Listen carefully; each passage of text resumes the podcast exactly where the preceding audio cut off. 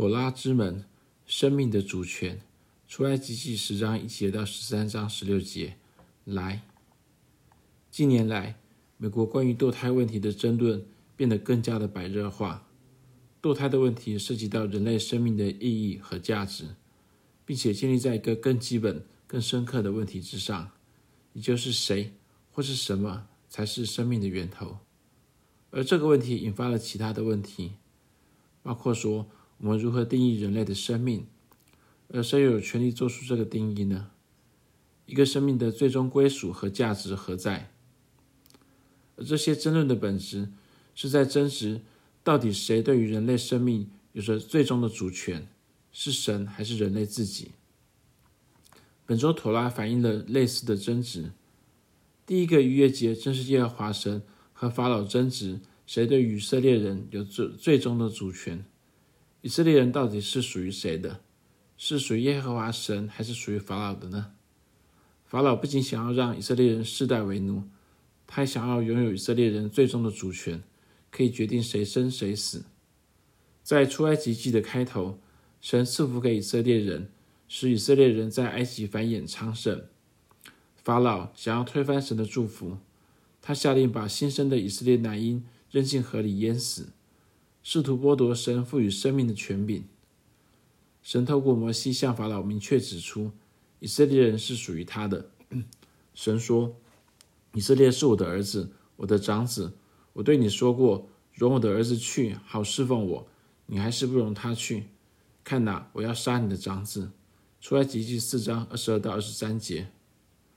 法老当然不肯听从神的话，然而救赎的时刻最终还是来临。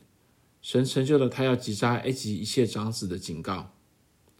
所有人类的生命，不管是以色列人还是埃及人的，最终都是属于神的。神通过击杀埃及一切长子，证明了他对于人类生命有着最终的主权。而为了保护以色列人的家庭免受灭长子之灾，神告诉以色列人用羊羔的血涂在房屋的门框和门楣上。但神为什么要以色列人如此做呢？神岂不是自己就能够很好的区分以色列人和犹太人和埃及人吗？在出埃及之灾中，摩西说，耶和华要分别以色列的牲畜和埃及的牲畜，凡属以色列人的一样都不死。出埃及记九章四节。而在冰雹之灾当中，冰雹落在埃及全境，唯独以色列人所住的歌珊地没有冰雹。出埃及记九章二十六节。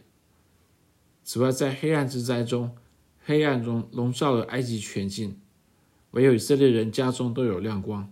出埃及记十章二十三节，神完全不需要标记来告诉他谁是以色列人，谁不是以色列人。既然如此，为什么神要求以色列人在门框和门楣上用羊羔的血做标记呢？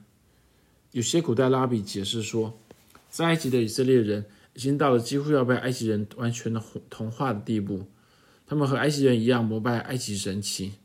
神要把以色列人从埃及拯救出来，不只是在身体上，更是在他们的精神和信仰上都要脱离埃及。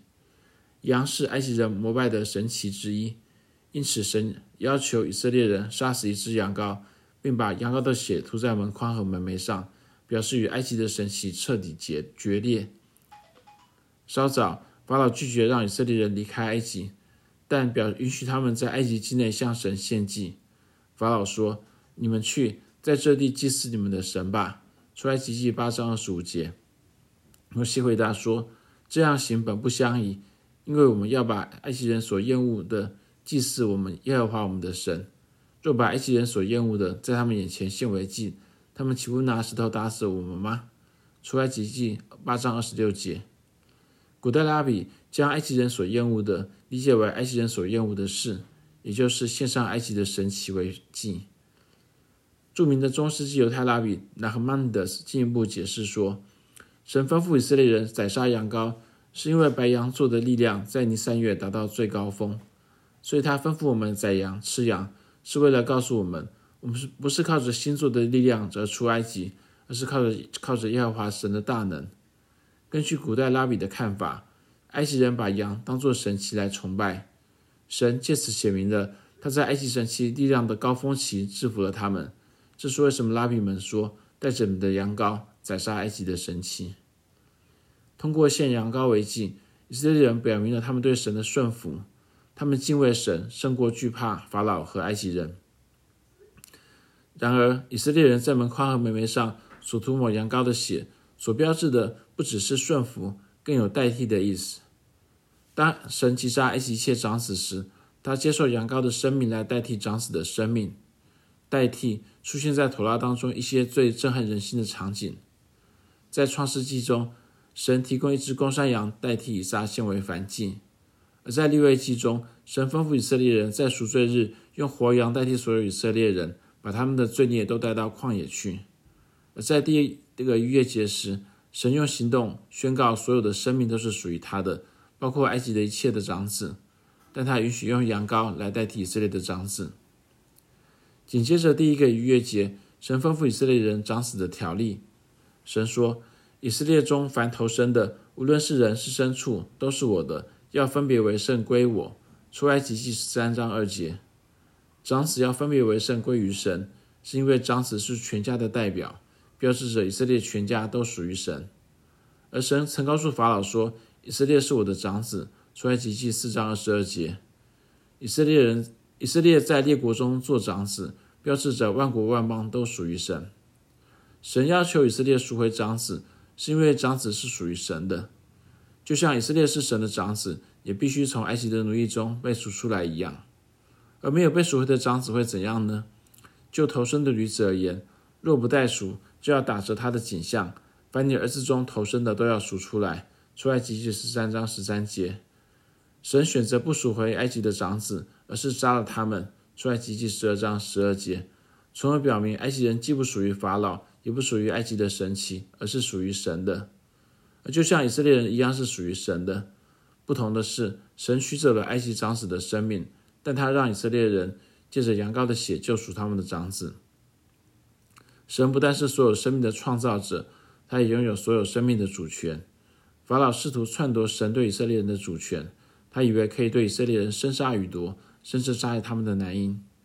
但最后他自食恶果，灭长子之灾使他明白了，他不断对以色列的人的生命没有主权，甚至他连对埃及人的生命也同样没有主权。